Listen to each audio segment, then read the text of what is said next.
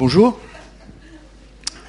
Aujourd'hui, nous recevons Fabrice Dalmeida, qui est historien, spécialiste de, d'histoire des médias, de la propagande, du discours politique, écrit euh, beaucoup de livres, dont Une vie quotidienne sous le nazisme, euh, dont on avait beaucoup parlé en son temps. Euh, plus récemment, une, histoire des loisirs, des camps, des gardiens de concentration, un qui s'appelle Ressources inhumaines. Et puis, Fabrice est également professeur à Paris 2. Il est directeur chez Fayard. Il s'occupe des essais et de l'histoire chez Fayard.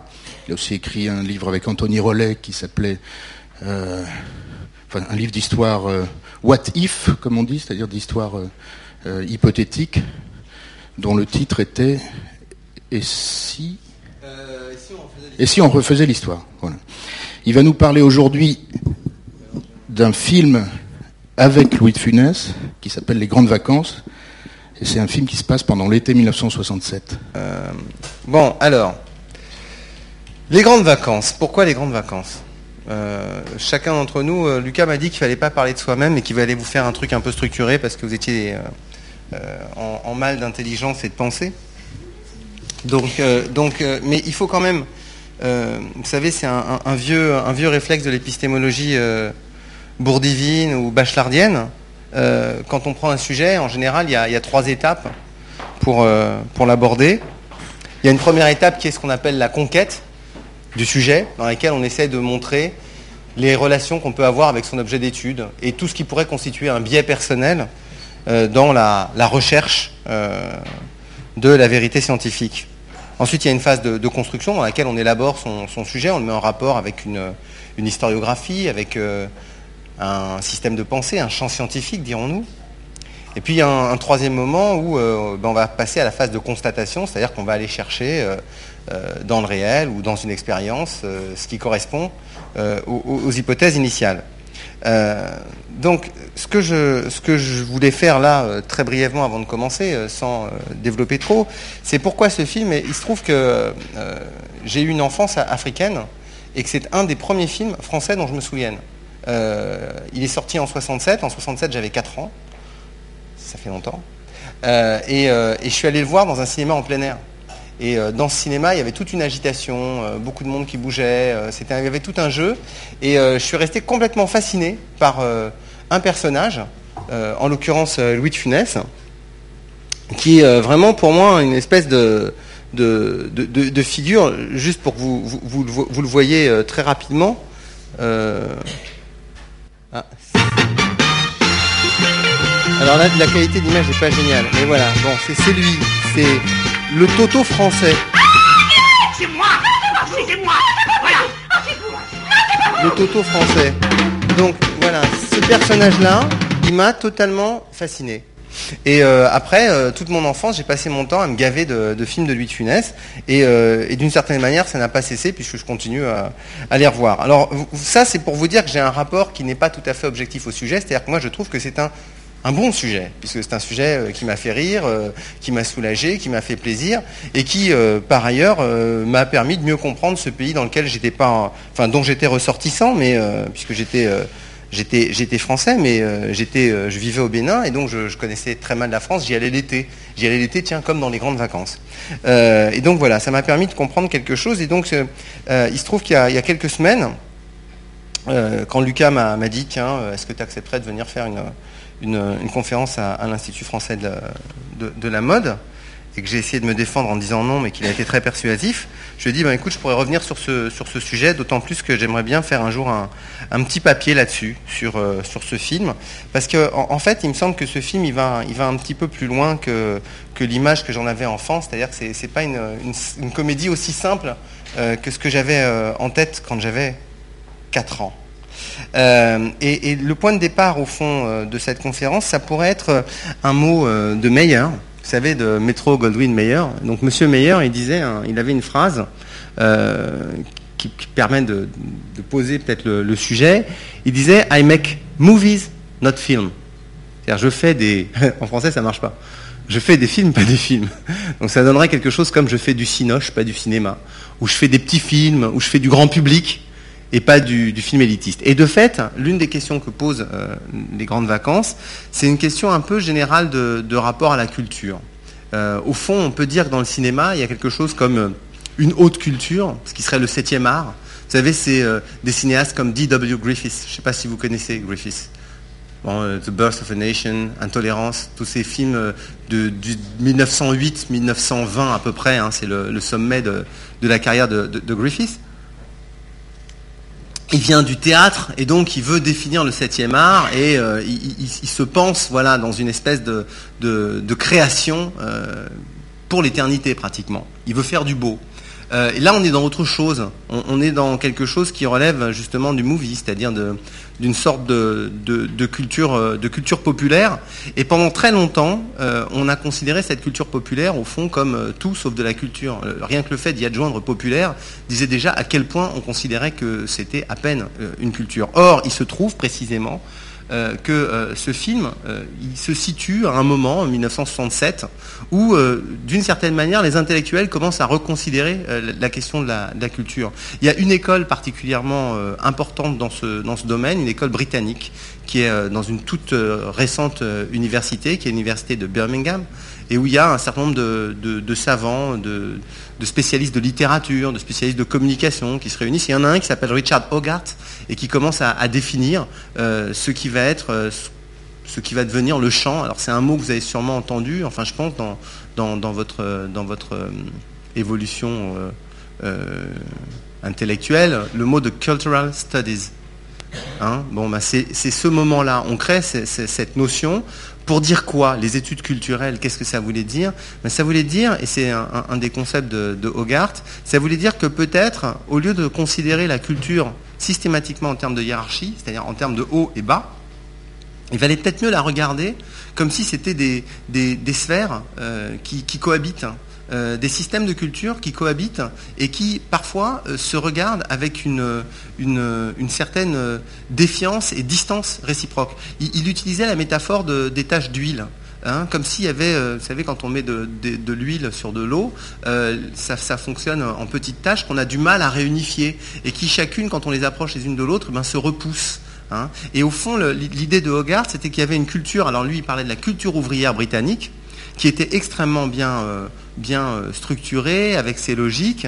Et cette culture euh, populaire et ouvrière britannique, elle avait ses propres références, elle était auto-référencée. Et donc, elle n'avait pas besoin de la haute culture. Et, c'est ce qui explique que, rappelez-vous, hein, dans l'Angleterre des années 60, du début des années 60, vous avez ces, grandes ruptures, ces grandes tensions avec une, haute culture euh, qui refuse, par exemple, l'édition en poche de l'amant de Lady Chatterley, de D.H. Lawrence. Hein, vous vous souvenez de ça, le grand procès On veut le publier en poche, en penguin. Et il y a la, cour, hein, the Crown, le, procureur, qui dit Is this a book you would like your wife or servant to read? Est-ce que c'est un livre que vous voudriez voir lu par votre femme ou par vos serviteurs? Sous-entendu, si on le vend en livre de poche, ça va devenir populaire. Donc, il ne faut absolument pas. Donc, juste pour vous signaler ça, parce qu'on va y revenir, dans ce film-là, il, y a, toute une discussion sur, euh, euh, euh, sur cette idée. Et puis la, deuxième, chose que l'on, voit, c'est que ce film, il se situe à un moment donné un peu particulier, le, milieu des années 60, où au fond, bah, on est, alors je le dis rétrospectivement, là pour le coup je fais un peu un, un anachronisme, mais on est à la veille de 68. C'est-à-dire qu'on est à la veille d'une agitation extraordinaire qui va secouer pratiquement euh, la plupart des pays occidentaux, qui va même avoir des effets euh, en Europe de l'Est, hein, rappelez-vous, en 68 à Prague. Donc on, va avoir là un mouvement phénoménal de la jeunesse. Or ce film, ce film dit quelque chose de, dit quelque chose de ça. Et donc c'était ce qui me, paraissait peut-être intéressant euh, à, discuter avec vous, avec vous ce matin. Lucas m'a dit qu'on disposait d'une heure, donc ce que je vais faire, c'est que je vais, comme toujours, parler, je sais pas, 45, 50 minutes au gré de ma fantaisie, et puis ensuite on discute ou on ne discute pas et on se sépare et on va prendre un autre café ailleurs. Voilà, euh, ça c'est le programme. Alors, euh, si j'insiste sur cette notion de culture populaire, c'est parce que euh, dans les années 60, parallèlement à la figure de, Louis de Funès, il y a dans d'autres pays des, des, personnages un peu similaires. Je pense à Toto en Italie, Et donc, euh, ce qu'on va euh, essayer de, voir autour de ce personnage, je laisse de côté hein, l'opposition que j'avais commencé à faire entre euh, le cinéma de haute culture, défini par son genre dramatique, le cinéma de culture populaire, très largement défini par la comédie, la comédie originaire du café-théâtre. Louis de Funès vient du café-théâtre. Donc, je laisse de côté ça pour essayer de poser au fond une question qui est sur euh, ce film comme une espèce de métaphore euh, des changements qui interviennent dans les années 60. On pourrait le, dire comme ça. Alors, j'avais pensé à deux titres pour la, conférence. Euh, les Grandes Vacances comme une, allégorie de la France gaulliste. Bon, c'est un titre. Puis il y a une deuxième titre qui m'est venu et qui me paraît peut-être plus juste. C'est les Grandes Vacances ou la subversion douce. C'est ça qu'on va étudier, c'est ça qui va être un peu notre notre euh, leitmotiv, hein, réfléchir à cette euh, subversion d'une société politique. Parce que euh, la date de 1967, il me semble, est une sorte d'année de, bascule. on va avoir l'occasion d'y revenir, mais c'est une, une, bascule politique à la fois au niveau mondial, avec des, grandes transformations. On a un contexte très fort avec la guerre du Vietnam qui, euh, à ce moment-là, entre dans une phase euh, d'intensité euh, nouvelle. on est au milieu de la guerre froide, en principe dans une phase un petit peu plus de détente, hein, après la, grande crise des, missiles de Cuba. et puis en Europe, on est en train de, vivre des, changements qui sont liés notamment au développement du marché commun. On y reviendra. en France même, ben, ça fait à peu près un peu moins de 10 ans, ça fait 9 ans que De Gaulle est au pouvoir. Hein. donc euh, qu'on a un, régime politique avec le même président qui a été réélu au suffrage universel en 1965. Donc vous voyez, il y a, comme une espèce de, phase de transition. Et donc ce film, il se situe dans, dans cette période. Et donc on va regarder, dans un premier temps, comment le film nous parle de ceux qui ne changent pas. Et donc ceux qui ne changent pas, c'est ce qu'on va regarder d'abord. Ce qui ne change pas, c'est le début du film. Vous allez voir. C'est euh, donc euh, juste oui, j'ai oublié de vous raconter l'intrigue parce que pour, euh, que vous n'ayez pas tout le temps l'impression que je vous parle d'un truc complètement absurde. L'intrigue du film, elle est, assez simple. Alors, c'est un, directeur d'une école euh, qui est une école extrêmement chic, euh, extrêmement élégante, on pourrait dire d'un collège privé de, luxe euh, français, un peu l'Institut français de la mode, disons. J'espérais que vous réagiriez plus fort. donc ce, monsieur, qui s'appelle Charles Bosquier, qui est joué par, par de Funès, euh, euh, et, qui euh, est propriétaire de son école, hein, qui visiblement est une école ancienne, hein, il se sent, on, va y revenir. Il a un fils, Philippe, qui, pas de bol, a raté le bac. Donc il décide d'envoyer son fils en échange linguistique en Angleterre. À l'inverse, il y a une petite Anglaise qui va venir en France euh, et cette petite Anglaise, elle est la fille d'un très grand négociant en whisky qui s'appelle Mr. McFarrell. Et donc euh, euh, cet échange, qui paraît simple au départ, ben, va rater, va tourner en délire parce que Philippe avait prévu d'avoir le bac et de partir avec ses copains en bateau descendre la Seine. Or, comme il n'a pas le bac, que faire? Et là, une idée de génie germe chez les jeunes ils vont envoyer Stéphane Michonnet. Michonnet va aller à la place de Philippe Bosquier chez Macfarel pour jouer le rôle bah, de Philippe. Et pendant ce temps-là, Philippe ira tranquillement descendre la scène avec ses copains. Michonnet veut bien aller en Angleterre parce qu'il est fils d'artiste, et puis qu'il se dit que comme ça, ça va le faire se marrer. Et il a une espèce d'image comme ça euh, de l'Angleterre comme d'un lieu euh, sympathique, rigolo. Peut-être qu'il a trop écouté les Beatles. Donc voilà, il accepte de partir. Donc ça, c'est l'intrigue de, départ. Et évidemment, ça se complique parce que la jeune fille qui arrive est un peu plus euh, rock'n'roll que, le, pensait le, père. Et donc, elle va vouloir à son tour partir euh, avec les jeunes gens qu'elle a rencontrés euh, par hasard, partir sur la croisière, sur la Seine. Et, donc, ben, il est paniqué parce qu'il faut qu'il retrouve la petite. Et en recherchant la petite, eh ben, il s'aperçoit que son fils n'est pas allé en Angleterre, donc il renvoie la fille, etc., etc. Bref, je vous passe les péripéties. Rassurez-vous, à la fin, tout finit bien. Philippe et la jeune MacFarrell finissent par se marier, mais nous aurons l'occasion d'y revenir. Parce que Shirley, Shirley MacFarrell, est un, personnage tout à fait euh, intéressant. Alors, je vous mets le début du film parce que pour moi, le, le, début du film, il veut vous poser, voilà, il veut vous poser le monde de Bosquier. Et on y reviendra, mais d'une certaine manière, pour moi, le monde de Bosquier, c'est le monde de la France de De Gaulle. C'est-à-dire ce qui doit être dur, solide, rigoureux. Hein, vous voyez, l'encadrement. Vous allez voir le collège, vous allez voir comment ça se passe. Je, vous, mets petit, petit extrait. On va rester un petit moment histoire que vous restiez quand même dans l'ambiance, mais voilà. C'est le tout début du film. Monsieur le directeur, les élèves ont reçu leur collant. Plus de 80% de réussite à l'examen. Vous pouvez être satisfait. C'est un record. Mais si je comprends bien, monsieur le surveillant général, vous m'annoncez avec le sourire que nous avons eu plus de 20% de recalés. Vous êtes un éternel insatisfait, monsieur le directeur. Monsieur Morisot, il faut exiger le maximum pour maintenir la tradition d'une maison comme la nôtre. Voilà. Non, je vous taquine. Un doigt de champagne ouais, Tout est dit. Il faut exiger le maximum pour maintenir la tradition d'une maison comme la nôtre. Voilà. C'est presque, j'allais dire, enfin, vous avez trouvé que j'exagère, mais le petit accent de la France éternelle gaulienne, hein, la grandeur française, c'est ça. C'est maintenir la tradition, tenir notre rang. Il y a d'autres moments où cette notion de tradition va revenir. Et au fond, ce que le, film montre, en plus vous voyez avec la, voiture emblématique du gaullisme, hein, la, la, celle qui va rester dans les films américains comme le modèle de la réussite technologique française. Donc vous avez vraiment cette idée que on est dans un pays où règne l'ordre et l'autorité. Et ça, euh, au fond, on pourrait s'arrêter à cette, vision du film. On pourrait penser, ben voilà, euh, peut-être certains d'entre vous ont, ont vu euh, OSS 117, Rio ne répond plus. La description de la France gaulienne, hein, euh, un président militaire, euh, une chaîne de télévision possédée par l'État, euh, etc., etc. Et donc elle lui dit, j'appelle ça une dictature. Elle dit non, non, c'est la France de De Gaulle. Et c'est un peu ça. C'est-à-dire que dans cette école, le directeur, c'est vraiment le, maître après Dieu. Il, tient tout. Il tient ses professeurs, il surveille ses élèves. Il, voilà. Donc ce modèle-là, on pourrait presque le ramener j'exagère à peine, hein, au modèle institutionnel de la Ve République. C'est-à-dire le président monarchique.